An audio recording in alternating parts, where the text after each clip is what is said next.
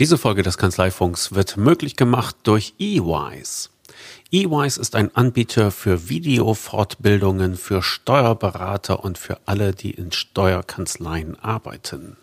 Und all diesen Menschen macht eWise ein Angebot. Sie können eWise kostenlos und unverbindlich kennenlernen, denn eWise stellt allen Interessenten die Möglichkeit bereit, einen Kurs aus dem fachlichen Angebot dieses Anbieters kostenlos zu konsumieren. Und da sich EYs an alle Mitarbeiter in Steuerkanzleien richtet, ist also auch kein Steuerberatertitel irgendeine Voraussetzung für dieses Angebot. Auch Lieschen Müller und Otto Normalverbraucher können dieses Angebot wahrnehmen. Und wenn Ihnen die Machart und die Qualität dieses Kursangebots zusagt und Sie sich für äh, ein kostenpflichtiges Angebot entscheiden, dann gibt es die nächste gute Nachricht, denn EYs macht mit bei den Steuerköpfe-Deals. Das heißt, Sie können Geld sparen. Bei EYs zahlen Sie nicht pro Kurs, sondern Sie kaufen ein Stundenkontingent. Ein Jahresabo, das eine bestimmte Anzahl von Fortbildungsstunden umfasst, die Sie dann ganz wie Sie wollen auf das gesamte Angebot von EYs halt ausgeben können.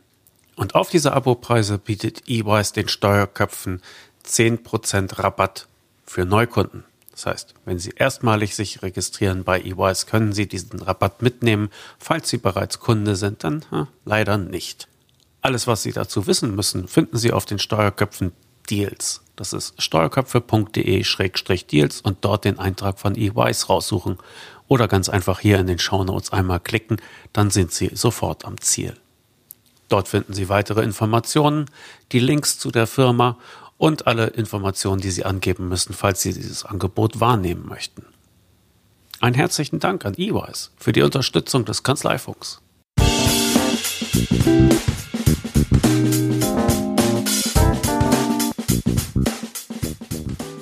Kanzleifunk 85. Hallo Angela. Ja, hallo Klaas, grüß dich. Hallo, heute haben wir wieder einen prominenten Gast. Ein, einen Gast, einen prominenten Gast, diesmal sogar Rechtsanwalt Christian Solmecke. Moin Christian. Hallo, moin moin. Hi Christian. Wir haben uns gesehen auf dem Scopvisio äh, Cloud Unternehmertag, wo du immer mit deiner Zweitunternehmung äh, Legal Visio bist. Ähm, darüber würde ich gerne mit dir sprechen. Aber äh, ja, ich, ich weiß nicht, ob du überhaupt noch eine Vorstellung brauchst. Also du, du bist Rechtsanwalt, äh, äh Social Media, Tausendsasser, Buchautor. Du bist äh, rauf und runter in den Medien zu finden. Du hast den größten Jura-YouTube-Kanal Europas mit mehr als 300.000 äh, Abonnenten. Und du hast sogar bei der DATEV ein Buch veröffentlicht. Alles korrekt. Alles korrekt, ja, wunderbar. Also im Grunde sind, haben wir dich nur äh, eingeladen, damit wir erfahren können, wie wir so erfolgreich werden können wie du. Das, äh, der andere Grund ist, du hast es geschafft, als Berufsträger tatsächlich eine Kanzlei doch sehr unternehmerisch aufzuziehen. Und über diesen, über diesen Werdegang würde ich gerne ein bisschen was von dir, von dir erfahren. Du bist in der Kanzlei WBS, also Wilde Beuger Säumek, ja? Ähm, wenn ich mir das Foto von den Partnern angucke, dann bist du wahrscheinlich der Jüngste in der Runde. Tatsächlich war ich jetzt die letzten acht Jahre der Youngster dort. Ähm weil die anderen beiden 20 Jahre älter sind als ich. Wir haben aber jetzt Verstärkung hinzugeholt, auch ein bisschen Zukunftsplanung ist das.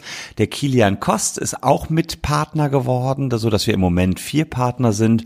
Mm, ja, und da Raffaela Wilde in drei Jahren ausscheidet und Michael Beuger auch in nicht allzu ferner Zukunft, ähm, bin ich zum Glück jetzt der Mittlere, aber nicht mehr der Jüngste. Da bin ich auch ganz froh drüber. Ja.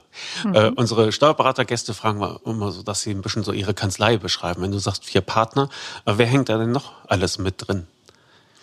Also wir sind relativ stark gewachsen in den letzten acht Jahren. Das hat angefangen, als ich da eingestiegen bin. Ich glaube, vielleicht war es auch schon neun Jahre her mit acht Mitarbeitern und jetzt sind wir 80 Mitarbeiter. Also das ist wirklich aus meiner Sicht jedenfalls ziemlich explodiert. Ähm, es ist so, dass wir 28 Anwälte haben und ja, nochmal so 30, 40 Sekretariatsmitarbeiter und der Rest sind viele freie Mitarbeiter noch. Das sind vor allen Dingen Jurastudenten, die uns bei allem Möglichen helfen. Kommen wir bestimmt gleich auch nochmal drauf zu. Ich halte sehr viel von freien Mitarbeitern, die noch im Studium sind, die schon sehr viel können und ähm, ja, die auch ganz, ganz willig sind, wenn es darum geht, Dinge abzuarbeiten. Ja. Und gewachsen sind wir im Bereich der neuen Medien vor allen Dingen. Zunächst einmal, also das war das, wofür die Kanzlei seit jeher stand.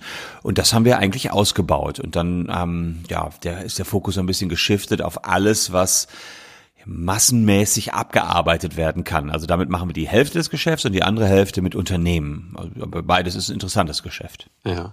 War deinen beiden Seniorpartnern eigentlich klar, wen sie sich da an Bord holen und was dann mit, mit der Kanzlei passiert? Äh, das war denen relativ schnell klar. Ich war nämlich kaum da. Da äh, war die erste Abmahnung im Haus gegen die eigene Kanzlei samt einstweilige Verfügung wegen übertriebener Werbemaßnahmen. da rutschte auch mir als jungem Anwalt erstmal das Herz in die Hose, ähm, als meine Seniorpartner quasi mir gesagt haben, sie hätten in ihrer 30-jährigen Kanzleigeschichte noch nicht eine einzige Abmahnung gegen sich selbst bekommen. Und bei mir waren es dann im ersten Jahr, glaube ich, drei. Und insgesamt haben wir so sechs oder sieben bekommen. Aber ich sag mal, die letzten vier, fünf Jahre ist es ruhiger geworden. Warum? Weil wir auch ein Stück weit Vorreiter am Markt waren mit unseren YouTube-Videos, mit unserer Google AdWords-Anzeige und, und, und. Und man muss auch sagen, ich glaube, von den acht oder neun Angriffen gegen uns ist nur eine hängen geblieben. Alles andere haben wir dann erfolgreich wieder abgewehrt. Aber klar, am Anfang war da ordentlich Gegenwind. Die dachten, oh Gott, was haben wir uns da für einen Vogel reingeholt? Letztlich ähm, haben die natürlich auch mit Blick aufs Geschäftskonto gesehen, naja, er bringt's ja, also lass den mal weiter da ein bisschen rumfummeln, was auch immer er da tut.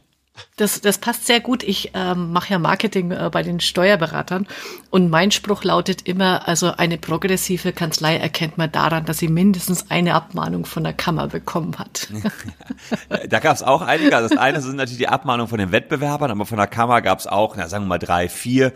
Die sind aber alle sehr schnell im Sande verlaufen. Eine Kammeranzeige ist ja einfach ganz schnell geschrieben. Da habe ich jetzt gar nicht so die große Sorge für äh, vor. Das, was wir machen, ist aus Rechtsanwalts, aus Berufsrecht schon alles in Ordnung. Aber manche Anwälte waren der Meinung, ah, du darfst nicht mit den Namen der Konkurrenten werben. Also beispielsweise hat eine Kanzlei Waldorf Frommer, die für sehr viele Major-Labels, also für die Musikindustrie abmahnt, 100.000 Abmahnungen verschickt. Und dann haben wir natürlich auch deren Namen in den Mund genommen und gesagt, sie sind von Waldorf Rommer abgemahnt worden. Und die gegnerischen Kanzleien waren dann manchmal etwas irritiert. Moment mal, der macht Werbung mit unserem Namen für sich. Kann ja wohl nicht wahr sein, ja. Und dann gab es zwar nicht vom Waldorf Frommer, aber von deren Kollegen schon mal ein paar Abmahnungen. Aber das ist alles legal. Hat auch der, wir haben teilweise Dinge bis zum Bundesgerichtshof durchfechten müssen. Das war, glaube ich, so die, die erste große Massenwelle, die ihr geritten habt. Das war die Abmahnung gegen oft jugendliche Leute, die Musik hin und her getauscht haben und dann von, ja, von der Musikindustrie auf die Finger dafür bekommen haben, nicht wahr? Genau, das waren also vor allen Dingen die Eltern dieser Jugendlichen. Und als ich damit angefangen habe, sind die nicht nur abgemahnt worden, sondern es sind auch noch deren Häuser durchsucht worden. Also das waren richtig wilde Zeiten äh, mit Polizeiaufmarsch, bis dann auch die Staatsanwälte in Deutschland gecheckt haben, Moment mal, wir können nicht ernsthaft 200.000 Häuser pro Jahr durchsuchen, äh, nur um einen Computer zu beschlagnahmen und dann mit Riesenaufwand forensisch festzustellen, dass die Kinder im Hause ein paar Platten von Madonna getauscht haben. In der Tat war das unsere erste Massenmasche, wenn man so will. 70.000 Deutsche haben wir da vertreten in den letzten ja, acht Jahren.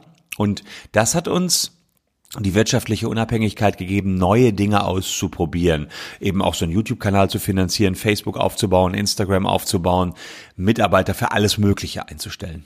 Ja. Du, also, äh, ich, ja. Mach ruhig, Angela. Ja, ja. Nee, ich bin ja echt äh, von eurem YouTube-Kanal äh, ein Riesenfan und die Art und Weise, wie du das aufziehst und verfolgt das auch schon und hab dich immer als Best Practice in meinen Marketing-Seminaren drin. Deswegen interessiert mich jetzt einfach mal, ähm, wie ist die Idee entstanden? Ähm, habt ihr erstmal herumexperimentiert, ein bisschen äh, äh, ausprobiert oder wusstest du von Anfang an, das musst du groß aufziehen? Und woher kommt deine Leidenschaft für, für die Kamera? Also das letzte kann ich sofort beantworten. Seit ich 15 bin, habe ich für verschiedene Zeitungen geschrieben und ich wollte eigentlich immer Journalist werden. Mhm. Und dann ähm, war ich auch mal zehn Jahre Nachrichtensprecher für WDR 2, unser Radiosender hier und ähm, alles lief eigentlich auf Journalismus raus. Doch dann dachte ich mir, jetzt hast du so lange Jura studiert, jetzt musst du das auch mal ein bisschen machen. Äh, bin dann Anwalt geworden. Sei die Mix, ja, die kann, kann sogar sein, die Mixtur jedenfalls aus Jura, und so ein bisschen Mediendenken, die hat es natürlich gemacht, dass wir selber auch in die Medien gekommen sind und dass ich da eine gute Affinität habe für alles, was neue Medien betrifft. Das war gut für die juristische Beratung natürlich, weil wir ja ganz viel die Medienbranche vertreten, war aber auch gut dafür, dass wir eben wussten, wie Medien funktionieren. Und so begann das dann auch mit dem YouTube-Kanal. Ich habe als erste ein YouTube-Video etwas gemacht zum Thema Ed Hardy-Abmahnungen. Da gab es Leute, die haben mhm. sich aus der Türkei kopierte T-Shirts von Ed Hardy, so einer Klamottenmarke, mitgebracht. Das waren aber Fälschungen. Die haben die, weil ihnen die Klamotten nicht mehr gefielen, nachher bei eBay eingestellt und dann wurden sie abgemahnt und sollten immer so um die 800 Euro zahlen.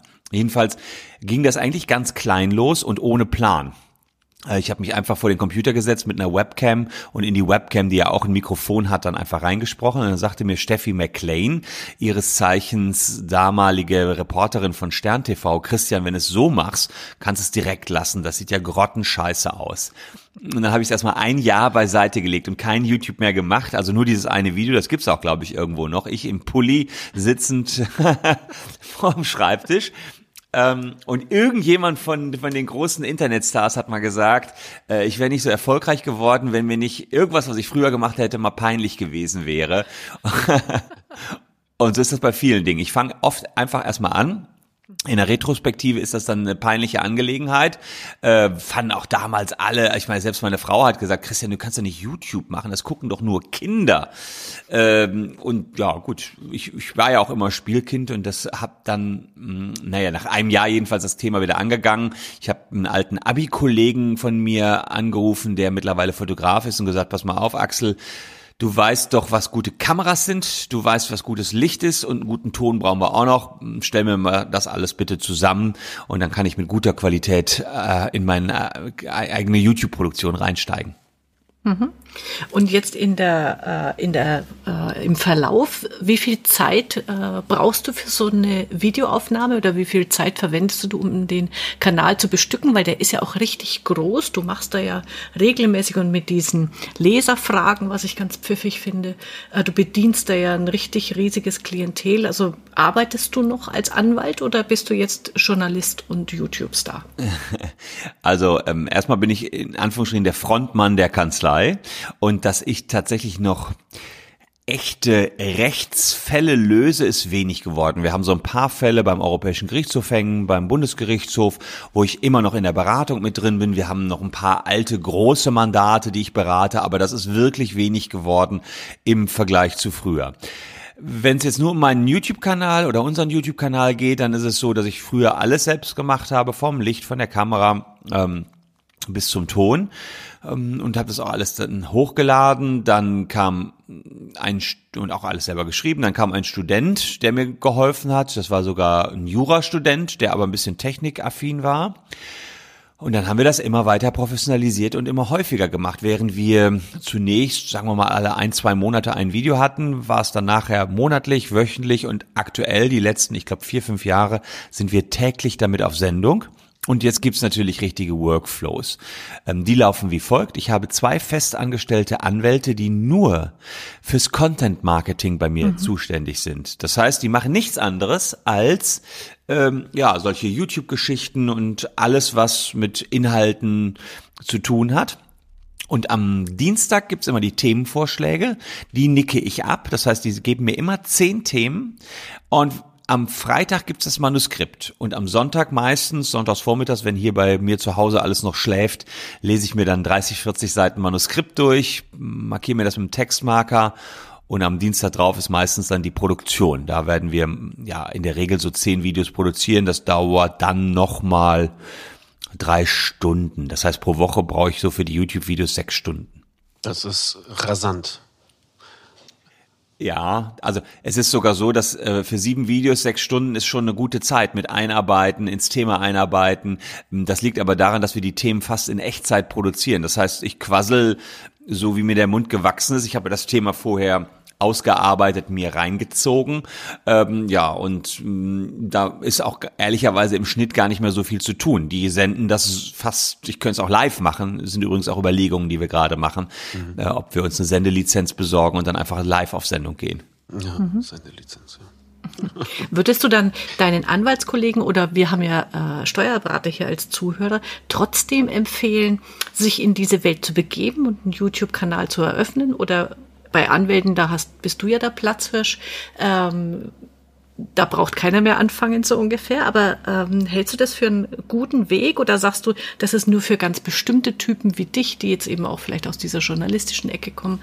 Oder wie viel Aufwand muss man betreiben, damit man zumindest einen nachvollziehbaren Erfolg aus diesen Aktivitäten sieht? Also ich habe keineswegs die, die Meinung, äh, so Highlander-mäßig, es kann nur einen geben.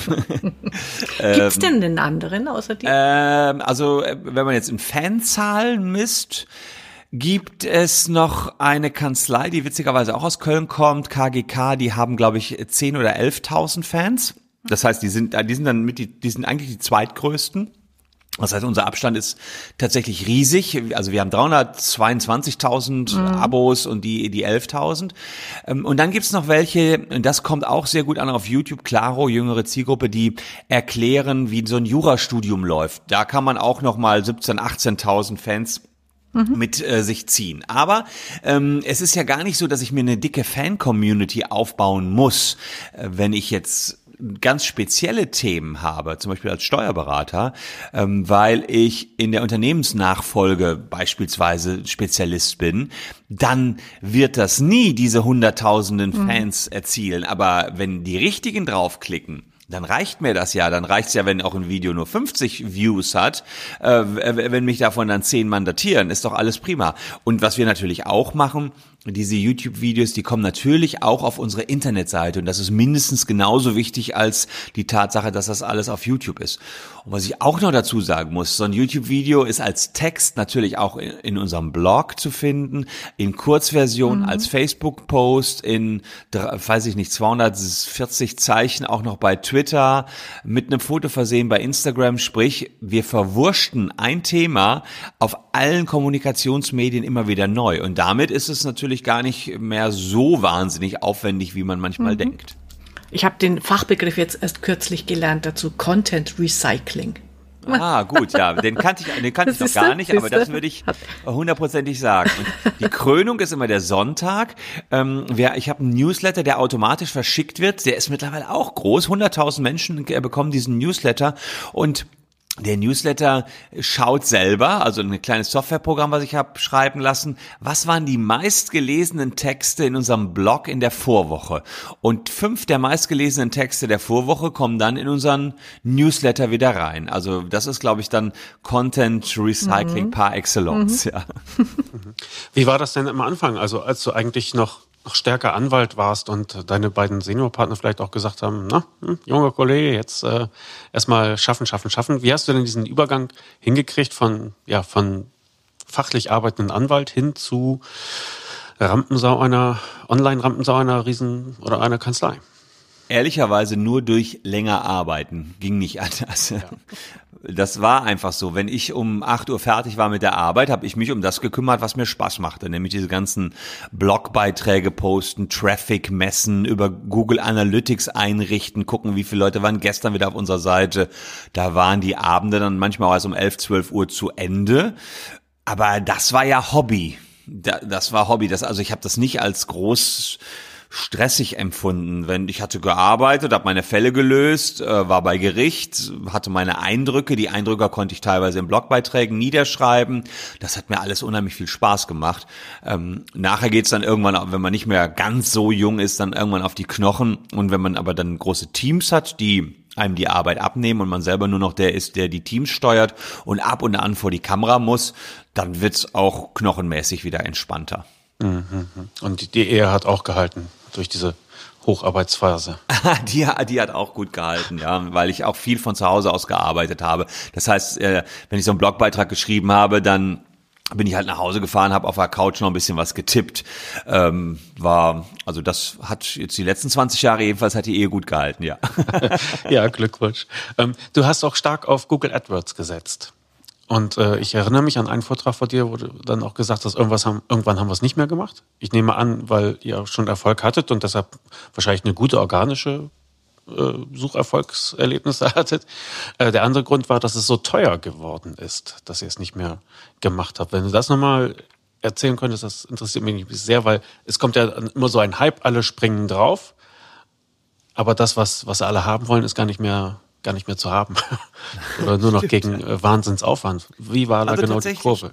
Genau, tatsächlich war es so, dass wir ja so die ja, mit einer der ersten Kanzleien in Deutschland überhaupt waren, die schon vor zehn Jahren auf Google AdWords oder vielleicht sogar noch länger auf Google AdWords aufgesprungen sind und damals kostete ein Klick relativ wenig Geld. Nehmen wir mal einen Bereich, hm, File-Sharing, Abmahnung. Die Leute, die im Tauschbörsengeschäft abgemahnt worden sind, haben als erstes gesucht bei Google File-Sharing, Abmahnung. Und da kostete ein Klick 50 Cent.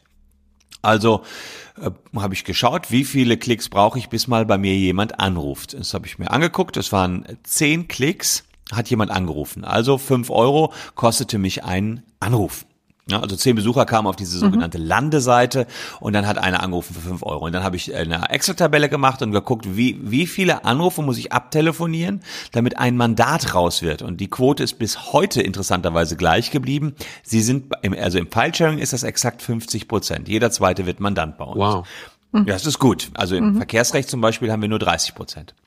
Und äh, dann weiß ich, okay, kostet, dann kostet mich ein Mandat 10 Euro äh, bei 500 mhm. Euro Umsatz. Jetzt kostet der Klick ähm, aber nicht mehr 50 Cent, sondern 5 Euro.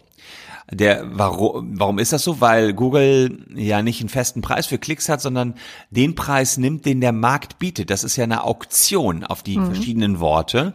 Und die Auktion hat den Preis so hochgetrieben, weil es echt bekloppte Anwälte gibt, die bis zu 20 Euro pro Klick bieten, beziehungsweise die bieten, die haben was falsch eingestellt bei Google AdWords. Sie sagen, ich will immer der Erste sein, egal was es kostet. Das kann man mit einem Klick so einstellen. Dann ist man zwar immer der Erste, aber hat auch immer den teuersten Klick. Und ja, die machen ehrlicherweise die Preise kaputt. Jetzt kostet dann ein Mandat 100 Euro, auch noch in Ordnung, sind 20 Prozent Akquisekosten, aber zu, zu äh, zwei Prozent vorher ist es natürlich eine enorme Steigerung.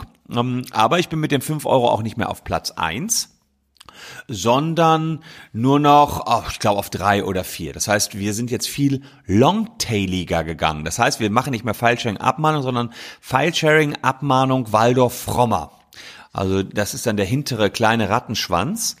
Ähm, dann haben wir nur die Leute, die vom Waldorf Frommer abgemahnt werden. Bei denen weiß ich aber, dass die Mandatierungsquote nicht 50 Prozent ist, sondern 60 Prozent. Also kann ich da sogar noch ein bisschen kleinen Tacken mehr bieten und der Klick kostet, glaube ich, nur 2,20 Euro im Moment.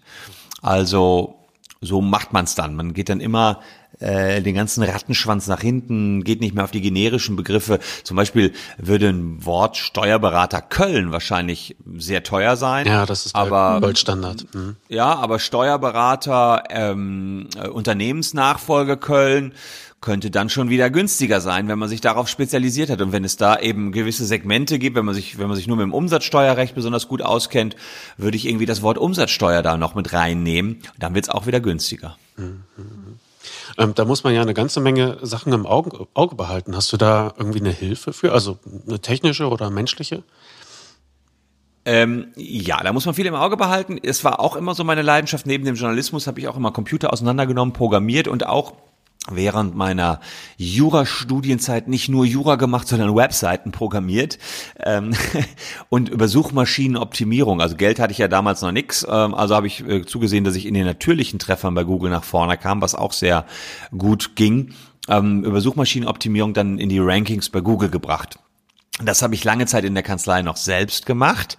Dann ähm, hatte ich dafür Jura Studenten. Dann die letzten Jahre immer eine Agentur für Suchmaschinenoptimierung und eine Agentur für SEA, also Search Engine Advertising. Da geht's um Werbung bei Google.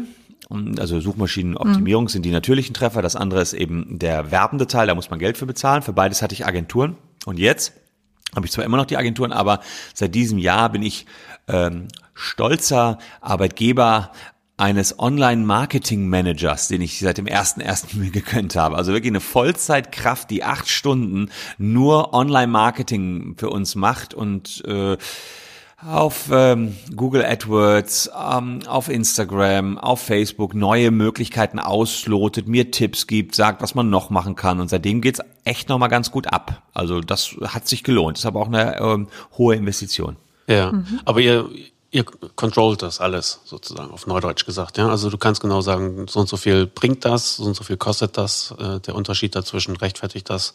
Von daher alles gut. Ja. Das ist das Wichtigste, dass wir immer erst das Tracking aufsetzen. Wir haben zum Beispiel 10.000 verschiedene Telefonnummern gemietet. Wenn man auf unsere Internetseite kommt, dann kriegt jeder Besucher der Internetseite eine eigene Telefonnummer angezeigt.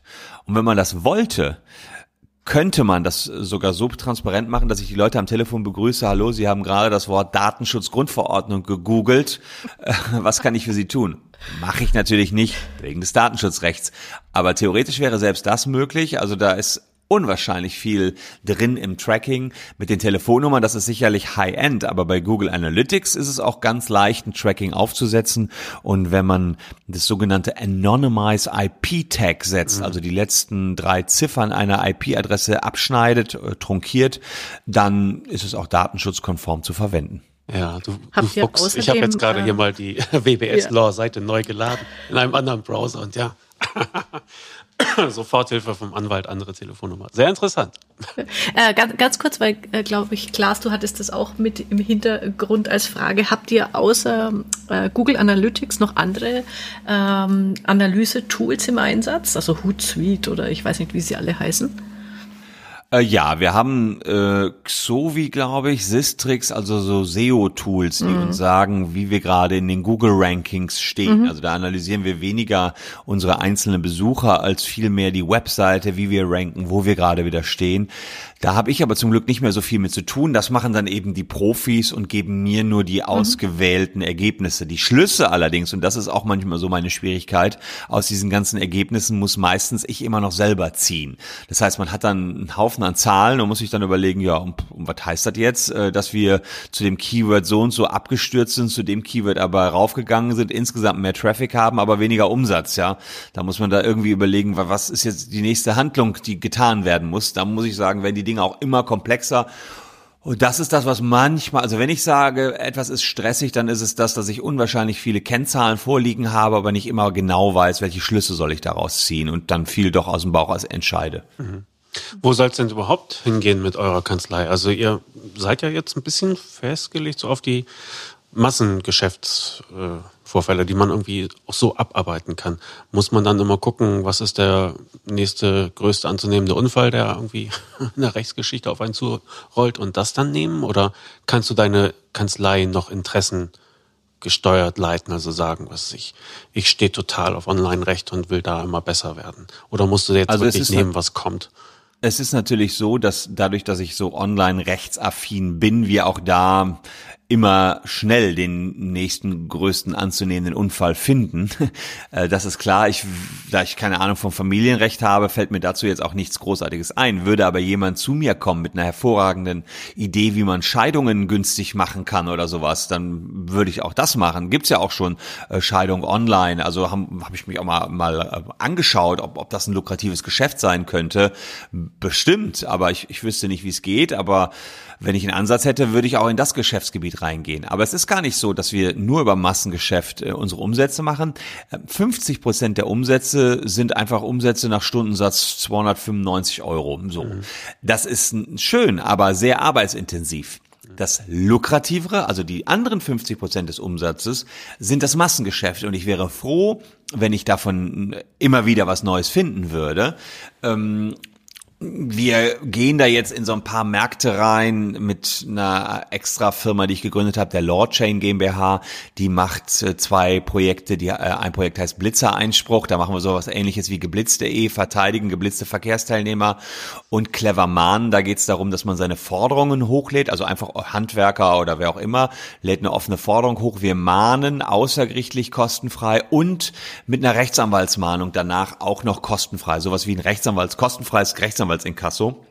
Und das sind so Produkte, an denen ich dann rumexperimentiere und tatsächlich das nächste Ding wieder suche. Also zuletzt hatten wir sehr viele Erfolge bei der äh, Vertretung von VW Dieselkäufern. also das war auch wieder eine große Nummer. Ja, ähm, da muss ich jetzt mal im Kammer sein. Darfst du denn so kostenlos arbeiten? Kannst du den Handwerkern anbieten, ich, ich setze einen Rechtsanwalt Schreiben auf äh, für Lau? Oder kommen sie Also äh, ich selbst könnte das, nee, nee, ich selbst könnte das nicht. Ähm, aber die eine eine GmbH, die Lawchain GmbH, kann sagen, wir bezahlen einen Rechtsanwalt, tun die auch, ähm, dass er euch diese ganzen Schreiben aufsetzt. So, und das ist das Konzept. Ja, das heißt, man muss schon irgendwas dazwischen schalten, aber ansonsten als Anwalt jetzt schreiben, massenhaft für lau geht nicht, was allerdings schon geht. Und damit werben wir ja auch auf unserer Kanzleiseite, das läuft übrigens auch sehr gut, ist, dass wir kostenfreie Erstberatungen anbieten. Das haben mittlerweile auch verschiedenste Gerichte ausgeurteilt, findet man auch immer häufiger. Da sagen dann manche, wie kannst du nur kostenfreie Erstberatung anbieten? Äh, das ist doch wertvolle Leistung, die verschenkt man doch nicht. Ja, kann ich kann ich, kann sein. Aber wenn der Markt es wünscht und ich danach das viel lukrativere Mandat bekomme, naja, dann ist das eben einfach eine Akquisemaßnahme, die Viertelstunde, die ich dann mit dem telefoniere. Das ist auch einfach nur eine Rechenfrage. Kann man alles in Excel-Tabellen eintragen, ausrechnen und sehen, dass es sich lohnt. Ja, okay. Kommen wir doch mal zu Legal Visio. Es sei denn, Angela, du hast noch was ja, auf Eine Herzen. Frage habe ich noch dazwischen, weil ihr, du hast ja auch gesagt, ihr seid von 8 auf 80 Anwälte oder äh, Mitarbeiter ähm, angestiegen. Habt ihr immer neue Büroflächen dazu gemietet oder seid ihr so ein äh, cooles, in Anführungszeichen, Start-up, wo dann die Anwälte oder die Mitarbeiter auch Homeoffice-mäßig ähm, aus den Malediven mal ihre Fälle bearbeiten? also tatsächlich, die, die Homeoffice-Thematik, die kommt jetzt gerade ganz groß auf. Vor allen Dingen bei den Sekretariaten, wo ich auch schon sage, naja, muss man mal schauen, wie das funktioniert. Ähm, die Anwälte kommen, glaube ich, ganz gerne in die Kanzlei, aber wenn die mal einen Handwerker da haben, können die auch von zu Hause aus arbeiten. Bislang ließ sich die Problematik der steigenden Mitarbeiterzahlen tatsächlich nur durch die Anmietung neuer Büroflächen mhm. lösen. Ähm, das ist teuer mitten in Köln. Wir sind direkt mhm. neben dem Mediapark hier in Köln. Ähm, ja, also wenn es da eventuell irgendwann mal coole Arbeitsmodelle gäbe, gerne. Ich selber arbeite viel von zu Hause aus, viel aus unserem Ferienhäuschen in Holland aus. Bin also eigentlich das beste Vorbild dafür, dass man von überall so einen Anwaltsjob auch lösen kann. Also ich mhm. glaube, das kann gut klappen, gerade in unserem Bereich. Mhm. Okay. okay, danke. Bei Legal Visio, das ist ein äh, Unternehmen, das du gegründet hast, zusammen mit äh, ach, dem, dem Jörg Haas ne, von, von Scope Visio. Beziehungsweise du hattest diese Software-Idee zur Organisation von Rechtsanwaltskanzleien. Die Software dafür, die es gab, hat dir nicht gefallen, du hast sie selbst gemacht, dann später in Kooperation mit Scope Visio nochmal neu ausgebaut. Ne? Jetzt habt ihr da zusammen dieses Joint Venture. Ist das richtig wiedergegeben? Das ist richtig. Also wir haben äh, eine Firma zusammen, ganz genau. Und ähm, was äh, eigentlich der Auslöser war, ist all das, was wir in der letzten halben Stunde besprochen haben. Es war also so, dass ich so viel zu tun hatte an Geschäft, dass ich es mit normalen Mitarbeitern nicht mehr lösen konnte. Also war mir klar, ich musste irgendwie einen Softwareentwickler einstellen, der mir eine schlagkräftige Anwaltssoftware programmiert. Und das war der Vorläufer von Legal Visio, der hieß noch Winnie, das Wildeborger Solmec Informations-, News- und Nachrichtensystem. Ah, Winnie gefällt mir aber besser. Ist auch gut, ja, ist auch gut, genau, Winnie. Und ähm, hört sich so an, als wenn wir alles gewinnen. Ja. ähm, ich dachte an Winnie Pooh, aber auch sehr gut. immer andere Assoziationen. Und ähm, auf alle Fälle war es dann so, dass ich jahrelang damit schon gearbeitet hatte. Dann mein Cousin, der ähm, auch eine Anwaltskanzlei hat, gesagt hat, hey, das sieht ja cool aus, was du da hast. Kann ich das auch bekommen? Und er macht ähm, ausschließlich Feldwald- und Wiesengeschäft, also gar keine Massensachen Sachen, sondern ähm, er kriegt das Geschäft von der Rechtsschutzversicherung, aber sehr, sehr viel Geschäft und arbeitet das dann eben ähm, auch so effektiv wie möglich ab und hat dann sich eben meine Software ähm, ausgeliehen, gemietet, wie auch immer. Mm, und ähm, sagte dann, die ist so genial, sowas habe ich noch nicht gesehen. Und da dachte ich mir, okay, wenn der das auch gut findet, dann müsste man mal überlegen, ob ich es nicht allen Anwälten anbiete. Hab dann geguckt, wer kann Cloud-Software. War irgendwann mal in Bonn auf einem Vortrag und erlebe dort Jörg Haas, den Gründer von Scope Visio. Dachte so, hm, das hört sich so an, als wenn der mit Cloud-Software was anfangen kann. Dann gehe ich abends zu Facebook und sage, äh, damals haben wir uns noch gesiezt, sehr geehrter Herr Dr. Haas, Ähm, das war sehr spannend, was Sie heute gesagt haben. Ich habe übrigens auch eine Cloud-Software, die allerdings nur für mich und meinen Cousin im Moment funktioniert. Ich würde die gerne im Massenmarkt anbieten.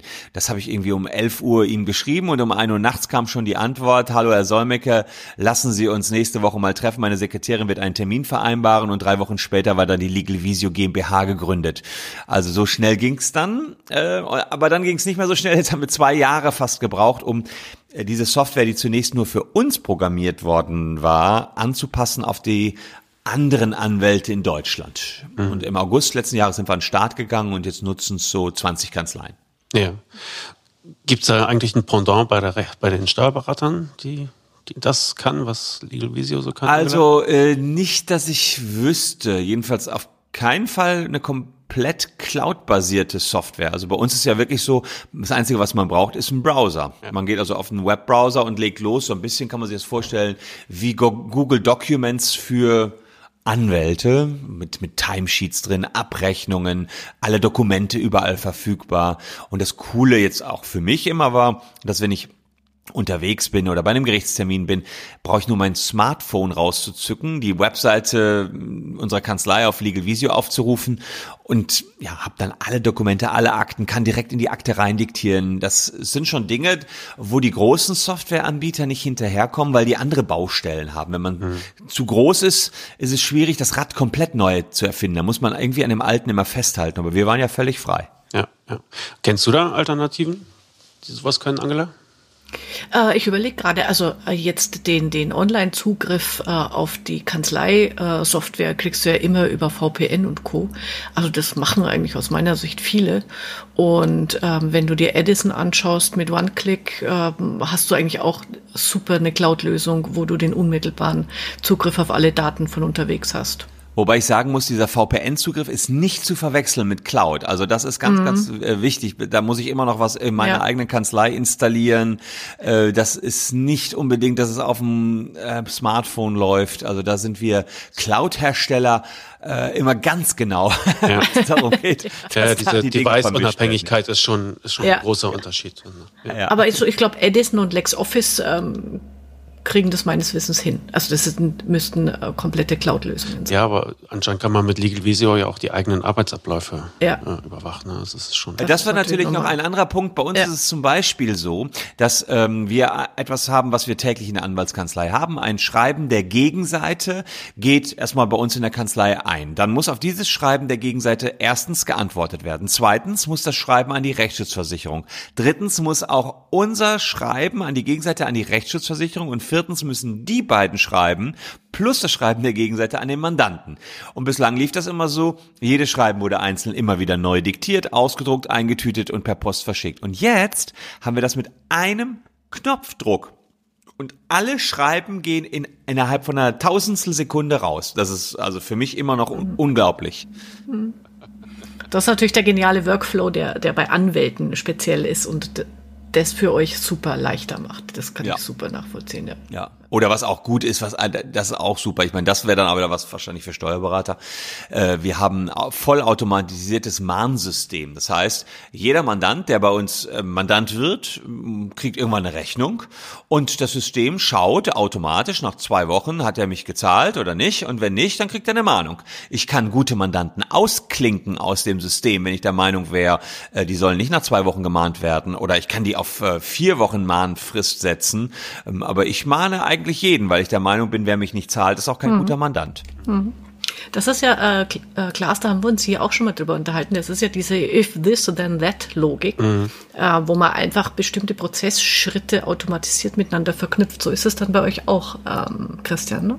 Absolut. Nur, dass wir es natürlich hardcoded in die Software reingeschrieben haben, ja. aber von der Denke her ganz genau. Man guckt, ist Geld da, hm. äh, dann alles fein, ist nicht Geld da, dann schicke einen Brief raus. Und da hm. kann man ganz viel mitmachen, äh, noch viel mehr Potenzial, als wir uns jetzt schon vorstellen können. Ja, okay. Das wäre doch äh, aber auch ein Angebot, äh, fällt mir jetzt nur gerade ein, wenn, wenn das eine Programmierlogik ist, das müsste man doch auch seinen Mandanten super anbieten können. Also gar nicht, okay, da nimmt man sich selber wieder das Geschäft weg, äh, dass man das Mahnwesen übernimmt für den Mandanten, aber man könnte den ja auch äh, mit einer entsprechenden Software- oder Cloud-Lösung da bedienen. Absolut. Und genau das macht Clever Man. Wir haben es also ausgekocht Ah, und okay. gesagt, äh, ihr habt irgendeine offene Forderung, ladet die bei Clever Man hoch. Äh, wir mahnen kostenlos und nach, im, im, im Nachgang alles vollautomatisiert eine Anwaltsmahnung. Genau. Das ist uns auch genauso dabei gekommen, als wir das alles gesehen haben, gesagt, warum sollen wir das nicht den Mandanten anbieten? Und die nutzen es auch ganz fleißig. Okay, was macht denn dann noch Lawchain?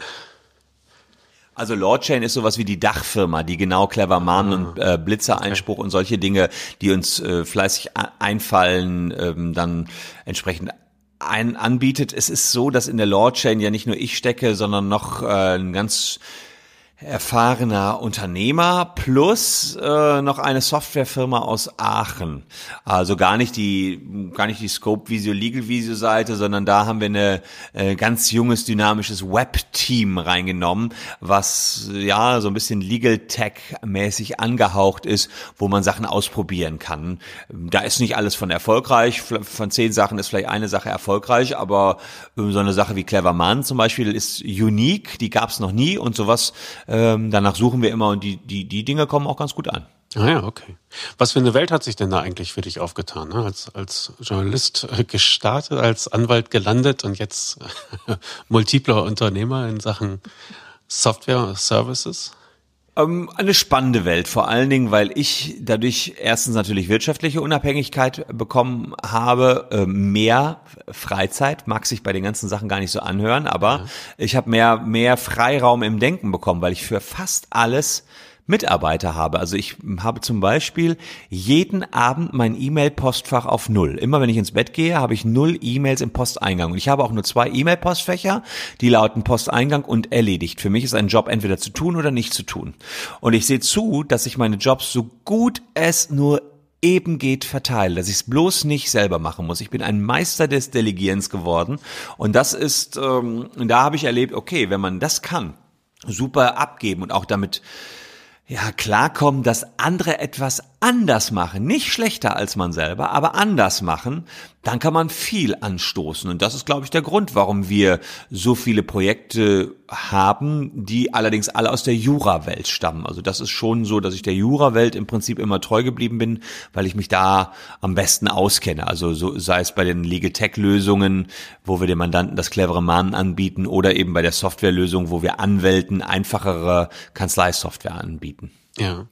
In der Legal Tech Welt habe ich so den Eindruck, ist viel mehr los. Also da gibt es die größeren Gründungen, da wird schneller investiert von, von den zukünftigen Nutzern der Geschichte. Ähm, ist mein Eindruck da korrekt? Dass da stärker der Bär steppt als bei ja, Text-Tech? Kann ja auch schon keiner aussprechen. Nee. Text-Tech. Also ich, äh, Text-Tech ist mir tatsächlich auch noch nicht so äh, untergekommen. Ich glaube, da gab's äh, das, das einzige Text-Tech, was ich kenne, war Felix 1. Ähm, das ist diese Webseite, glaube ich, wo man vereinfacht seine Steuererklärung, glaube ich, oder seine, seine Belege hochladen kann. Das ist aber auch nichts anderes als eine digitale Steuerberatungs Kanzlei, wenn ich das richtig verstanden habe. Äh, da muss ich sagen, ist Legal Tech ähm, tatsächlich vielleicht mal ausnahmsweise einen Tacken weiter, weil ansonsten die Steuerberater ja technologisch eigentlich immer die Nase vorn haben vor den Rechtsanwälten.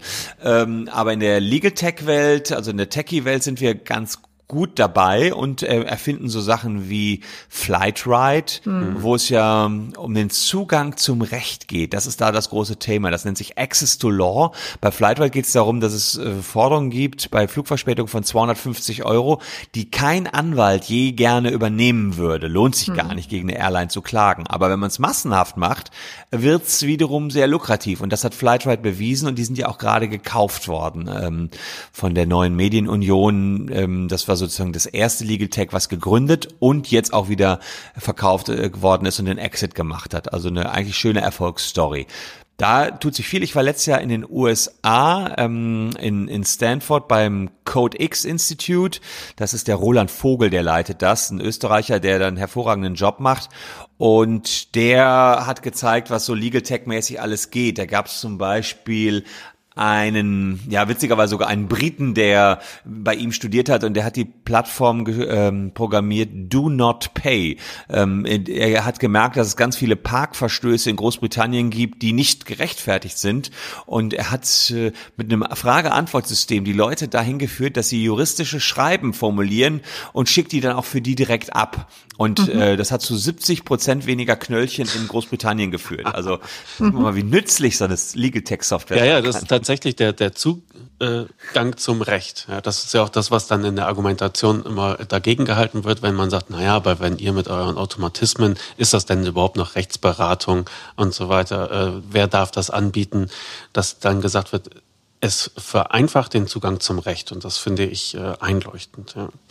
Okay, ähm, wer sind denn eigentlich so deine Vorbilder beim Thema Social Media Marketing? Äh, gute Frage. Ähm, also ich habe eigentlich immer ausprobiert. Ich kann nur sagen, wer mich da reingebracht hat vor vielen mhm. Jahren. Okay. Äh, das ist der Clemens. Clemens ist ein Freund von mir, Professor Dr. Clemens Skibitzky. Mm, und ich äh, begonnen hatte das vor, ich würde mal sagen, schon vor zehn Jahren. Da hat er gesagt, Christian, ich bin hier auf so einem großen Kongress, rede zu Social Media Marketing. Äh, die suchen noch irgendeinen Anwalt, der auch was dazu sagen kann. Social Media und Recht, ja. Ich sag, du Klingt häufiger so bei dir im Leben, oder? Ja, das war, war wirklich verrückt. Und ich, und ich so zu ihm, du Clemens, ich habe überhaupt keine Ahnung davon. Wir machen zwar Internetrecht, aber dass es bei Facebook jemals, also Facebook war die einzige Plattform, die es damals quasi gab in der Wahrnehmung, dass bei Facebook jemals Rechtsprobleme geben könnte. Boah, da muss ich mir schon einiges aus den Fingern saugen. also wirklich, so hat das angefangen. Und so habe ich dann vor 400 Mann äh, jubelnden Applaus geerntet, weil ich äh, damals schon Urheberrechtsverletzungen auf Facebook antizipiert habe, äh, die dann auch später tatsächlich äh, irgendwann abgemahnt worden sind, plus Persönlichkeitsrechtsverletzungen und das, was heute ehrlicherweise genauso on vogue ist wie das, was ich mir damals alles so ausdenken musste, weil, weil das alles noch nicht so groß war. Naja, jedenfalls habe ich mich dann echt erstmal nur rechtlich mit diesen ganzen Thematiken äh, so ein, zwei Jahre auseinandergesetzt und dann kam ich auf den Trichter, hm, jetzt bist du auf den ganzen Konferenzen, hörst immer, wie das alles so zu laufen hat, jetzt probierst du das auch mal selbst. Und was YouTube betrifft, ähm, haben wir selbst, äh, gibt's leider kaum, gibt's keine, also im rechtlichen keine Vorbilder. Da gucke ich mir an, was die jungen Leute so machen. Die 18-, 19-Jährigen, das ist für einen Anwalt dann teilweise zu verrückt. Aber wenn man sich nur eine kleine Scheibe davon abschneidet und mal einen Witz auch fallen lässt in so einem YouTube-Video, dann kommt das da jedenfalls gut an. Da muss man auf alle Fälle recht locker sein und nicht so stocksteif. Also ich, ich, es gibt hm. sicherlich, sagen wir mal, drei, vier Dutzend Anwälte, die da was machen, teilweise mit, mit, mit 10, 20 äh, Abos und teilweise sitzen die da wirklich stocksteif hinter ihrem Schreibtisch Schreibtisch und reden ganz gerade in die Kamera. Das kann nicht funktionieren. Ähm, bisschen Lockerheit, das war so immer so das, was ich mir als Vorbild bei den Jungen genommen habe. Ja, was mir aufgefallen ist, vielleicht habe ich auch nicht richtig geguckt, aber ähm, was viele Leute machen, wenn sie so Social Media Marketing, da kommt dann irgendwie ein neues Meme, ein neuer Witz äh, und dann springt man darauf und macht das mit. Und das habe ich gesehen, macht ihr nicht. Also ich habe zum Beispiel keine Greatest Hits äh, gefunden, die ja gerade vor ein paar Tagen irgendwie durchs Internet geisterten. Hallo, ich bin, was ist ich, Anwalt, Sie kennen mich vielleicht von meinen Greatest Hits, wie? Und dann kommen halt so ein paar äh, mehr oder weniger witzige Standardsätze. Habe ich das richtig wahrgenommen? Sowas macht ihr nicht, ne? Äh, nee, haben wir nicht. Also äh, wenn man sozusagen Wiedererkennungswert äh, sucht, dann ist das immer der gleiche Satz am Anfang eines Videos, der lautet, Hallo, ich bin Christian Solmecke, Rechtsanwalt und Partner der Kölner Medienrechtskanzlei Wildeborger und Solmecke. und den Geht es so jetzt, schneller? Das, das, das, das ist langsam, die, die sagen mir alle. So, ja, genau. äh, die sagen immer, Christian, ich habe dich immer auf 1,5. Also die, die Kids, die, die Kids spielen mich immer auf Geschwindigkeit 1,5 bis 2,0 ab. Wow. Und ich spreche schon so schnell. Ja, also da, ich, da weiß man, wo wir hinlaufen, in was ja. für ein Zeitalter, äh, wo man wirklich nur noch ganz, ganz schnell sprechen kann und da kann er keiner mehr richtig zuhören. Irre, ja, irre, ja. wirklich irre.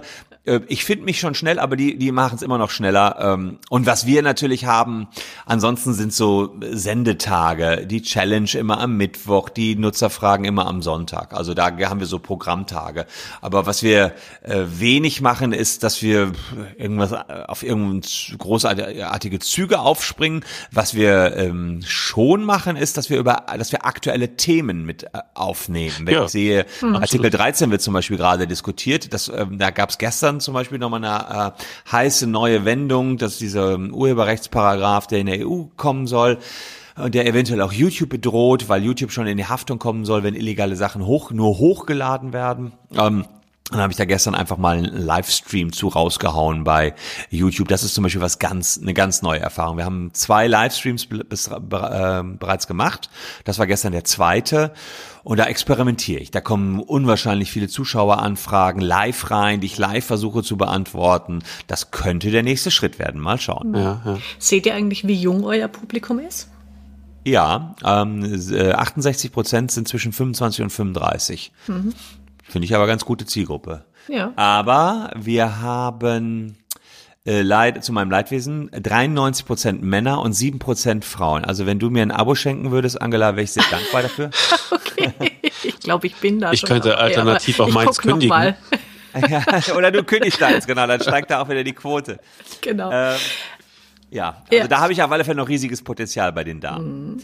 Ähm, was mich aber noch interessiert, also auf der einen Seite hast du natürlich das Publikum, das äh, Social Media affin ist. Ähm, wie verändert sich eure Sicht auf die Mitarbeiter und Anwälte, die ihr einstellt? Guckt ihr drauf, dass die auch irgendwie zumindest im Nebenstudio IT äh, äh, im Nebenstudium IT können oder ähm, was müssen die aus eurer Sicht oder was müssen Anwälte und äh, Anwaltsmitarbeiter in Zukunft drauf haben, damit sie ihren Job gut machen können? Cool wär's, wenn ich die finden würde, die im Nebenjob auch noch IT-Ahnung hätten oder Bock auf Medien. Aber da ist die Wahrheit tatsächlich, dass die rar gesät sind, sodass wir bei den Mitarbeitern, die wir einstellen, eher auf äh, pure juristische Qualifikationen schauen, Nummer eins und Nummer zwei, ob die einfach entspannt drauf sind. Das kriegt man in zwei Bewerbungsgesprächen normalerweise raus, weil wir echt ein junges Team haben, die sind alle um die ein bisschen über 30 und äh, die gehen auch abends mal zusammen ein Bierchen trinken und deswegen ist eigentlich eine gute Stimmung in der Kanzlei und die soll auch erhalten bleiben. Wir haben ganz selten mal Fehlgriffe gehabt, wo wir dann irgendwelche Miesepeter uns eingekauft haben. Die sind dann aber auch in der Regel von selbst wieder gegangen. Also, dass die Leute locker gut drauf sind, das ist eine Voraussetzung und natürlich fachlich es äh, extrem drauf haben in ihrem Fachgebiet, weil wir ähm, haben Fachanwälte für Arbeitsrecht, für Gesellschaftsrecht, äh, für Spezialisten für Urheberrecht, für gewerblichen Rechtsschutz. Und da müssen die alle äh, fit sein. Mm, Und ja, wenn dann noch ein bisschen Medienerfahrung dabei wäre oder Technik, wäre es natürlich die Krönung. Da sieht es im Moment leider so aus, dass ich das alles noch wuppen muss. Aber ewig will ich das auch nicht machen. Ich hätte nichts lieber, als wenn meinetwegen die Live-Shows auf unserem YouTube-Kanal jemand anders äh, übernehmen würde. Da ist allerdings keiner in sich, der da Interesse dran hätte, sich dann da abends um 8 Uhr noch hinzusetzen und mit dem Publikum rumzuscherzen. Ja. Also wenn du da eine Frau findest, kriegst du, glaube ich, auch mehr ähm, Frauenanteil im Kanal. So- Ja, zur das ist tatsächlich, so. nein, das ist auch ich. Mhm. tatsächlich so. Männer folgen Männern und Frauen folgen Frauen. Also ich müsste mal mit Bibi, ich glaube, die ist sogar Ja, hier genau. der Nähe, mal, mal sprechen, ob sie nicht mal Bock hat, ein paar Jura-Themen mit mir aufzuarbeiten. Das wird best- äh, wie, oder nimm Evelyn Burdecki. Ja, okay, die ist im Moment, aber die, die, hat kommt natürlich, gerade gut an. die kommt gut an. Die hat einen, die hat einen Peak und man kann da auch mal mit in die Tiefe gehen. Absolut. Genau, genau. Wie eng hängt denn das Ganze dann jetzt tatsächlich noch an deiner Person? Du hast es gut geschafft, dich aus dem Fachlichen sozusagen zu verabschieden und mehr so in die unternehmischere Seite äh, der Kanzlei äh, einzusteigen. Was geblieben ist, es hängt viel an deiner Person und jetzt auch ganz konkret an deinem Gesicht, dass du halt ständig in irgendwelche Kameras hältst, ne? Das stimmt. Ähm, wobei man ja auch sagen muss, ständig ist es ja nicht. Also dieser Dreh für die YouTube-Videos ist einmal pro Woche. Da, da muss man präsent sein, das ist klar.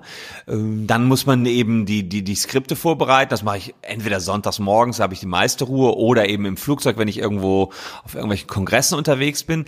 Und also, dass diese ganze Mediengeschichte gar nicht mal so kritisch für mich empfunden wird. Was ich schon eher ähm, stressiger finde, ist, dass ich fast auf 50 Kongressen pro Jahr rede. Das heißt, einmal die Woche ist man irgendwo anders. Und das gebe ich nach und nach gerade ab. Ähm, das kann man auch ganz gut machen. Man macht zwei Preise. Man sagt, okay, Speaker Nummer eins kostet so und so viel 1000 Euro. Speaker Nummer zwei kostet die Hälfte. Wen wollen Sie haben? So, hat den Vorteil, man kann erstens die eigenen Preise nach oben treiben und sagen, ähm, also wenn ihr mich haben wollt, dann kostet jetzt mhm. einfach so und so viel.